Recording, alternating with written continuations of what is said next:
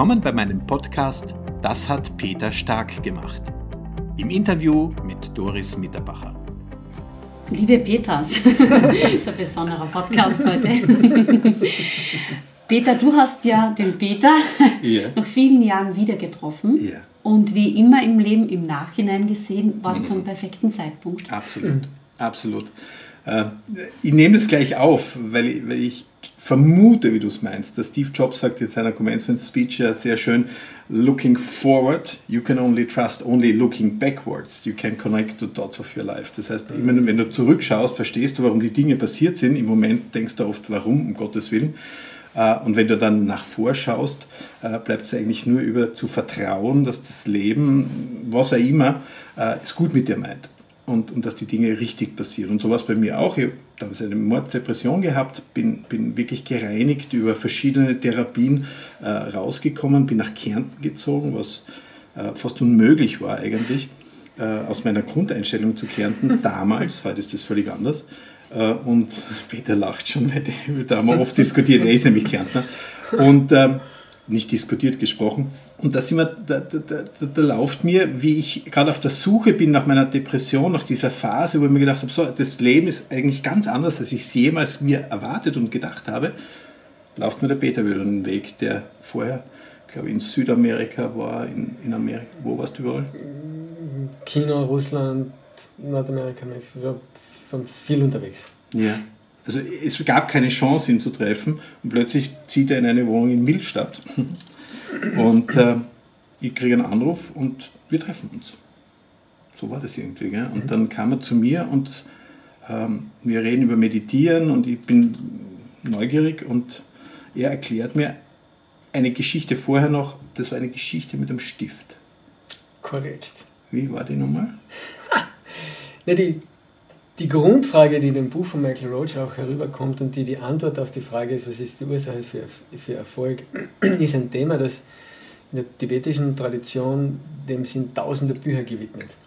Und das ist die Idee, dass die Welt von uns kommt. Und das kann man, es dauert zwei Sekunden, das zu sagen, aber die Konsequenzen, wenn man das wirklich versteht, mhm. sind, sind unabsehbar. Und in dieser tibetischen Tradition gibt es eine Vielzahl von Beweisen dafür, es ist keine Vertrauensfrage, es ist keine Frage an etwas zu glauben, sondern du kannst beweisen, dass die Welt von uns kommt. Und der Michael Roach hat einen dieser Beweise eben entwickelt mhm. und das ist die Sache mit dem Stift. Mhm. Das wollen wir natürlich jetzt hören. Gut so, das war das Ziel. ja.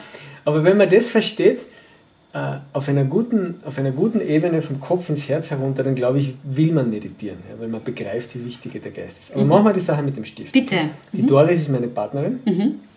Und üblicherweise in dieser Tradition ist es so, dass man das jetzt nicht als Frontalvortrag macht, sondern an Fragen und Antworten macht. Mhm. Ich stelle aber einfache Fragen und am Ende schauen wir, wo wir hinkommen. Okay? okay? Mhm. Bist du soweit? Ready. Gut.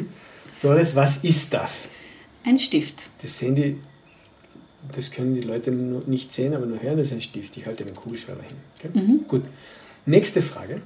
Wenn jetzt ein Hund oder zwei kleine liebe Hunde, die Hunde von Peter hier hereinkommen, mhm. und ich denen dieses Ding so gebe und so macht. Ja. Was werden diese Hunde tun? Ich denke, damit spielen. Vermutlich werden sie eher nicht schreiben, nicht schreiben, sondern hineinkauen. Ja. Jetzt kommt eine ganz entscheidende Frage. Sehen die Hunde einen Stift? Na. Was sehen die? Spielzeug. Genau, wie jetzt so ein Kauspielzeug. Ja. Mhm. ja. Mhm. Korrekt. Nächster Punkt. Jetzt legen wir diesen Stift hier auf den Tisch her, oder dieses Ding, Stiftraum, darf man mal sagen, mhm. die rechte. Legt dieses Ding hierher mhm. auf den Tisch und alle Menschen verlassen den Raum, alle Hunde verlassen den Raum.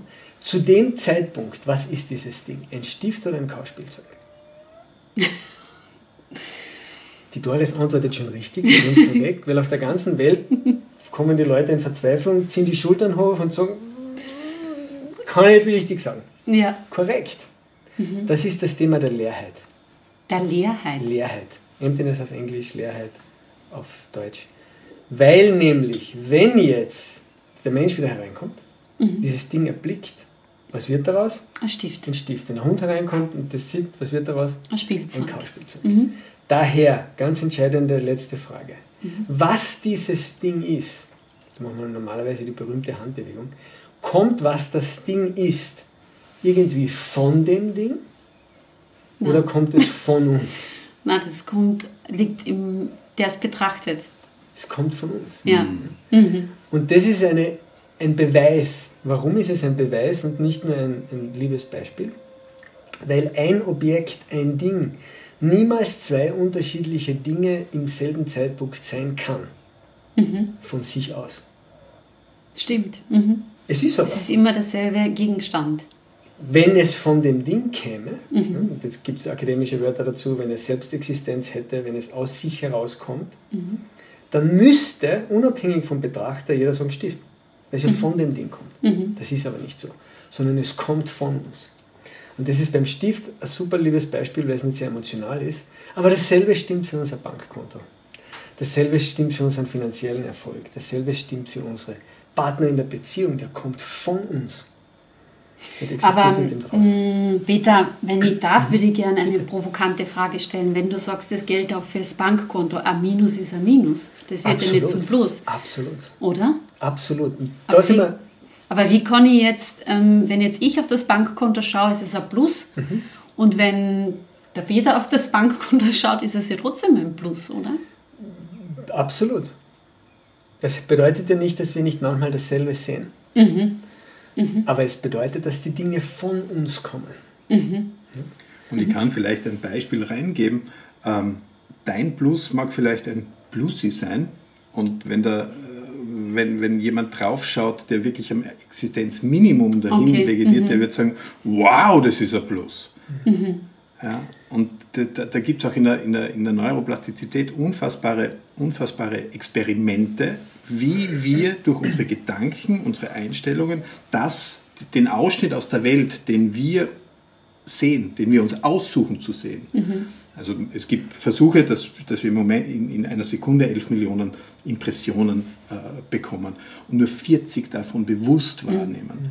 Und jetzt kannst du dir vorstellen, ich kann jetzt aus dieser 11 Millionen Rasterpunkten, kann ich meine 40 auswählen und die wähle ich aus aufgrund der Grundmuster, die ich habe, aufgrund der Herkunft, die ich habe, aufgrund meiner momentanen Verfassung, wo ich gerade stehe. Und das ist schon äh, eine sehr, sehr spannende Sache, dass es in dir liegt, welche 40 Punkte, welche 40 Eindrücke du als angenehm oder unangenehm wahrnimmst. Mhm. Das heißt, ähm, noch einmal, ähm, Peter, du kannst trainieren, wie du auf diesen Gegenstand schaust. Ähm, da ist, das ist eine super coole Frage und die ist sehr schwierig eigentlich, weil mhm. wir behaupten, oder dieses System des Diamond, das dieses Jahr ist, das Diamond Management behauptet, dass du im Moment der Wahrnehmung keine, keine keine Wahlmöglichkeit hast. Keine Wahlmöglichkeit. Du hast, das geht in die Tiefe, du beginnst dann Zeit anders zu betrachten. Jetzt hat mhm. Peter die Tür aufgemacht, jetzt geht er hin. Normalerweise sagen wir, die Vergangenheit ist, wie sie ist, weil die ist vorbei. Im jetzigen Moment kann ich tun, was ich tun kann, da kann ich viel gestalten und die Zukunft ist ungewiss. Mhm. Wenn du das Thema von Leerheit und den vier Schritten, also geistigen Samen, besser und tiefer verstehst, erkennst du plötzlich, dass die Vergangenheit vollkommen veränderbar ist. Der jetzige Moment ist wie Zement, der gegossen ist, in dem du nichts tun kannst. Und mhm. die Zukunft ist vollkommen sicher abhängig davon, wie du auf den jetzigen Moment reagierst. Mhm. Das hat Peter Stark gemacht. Im Interview mit Doris Mitterbacher.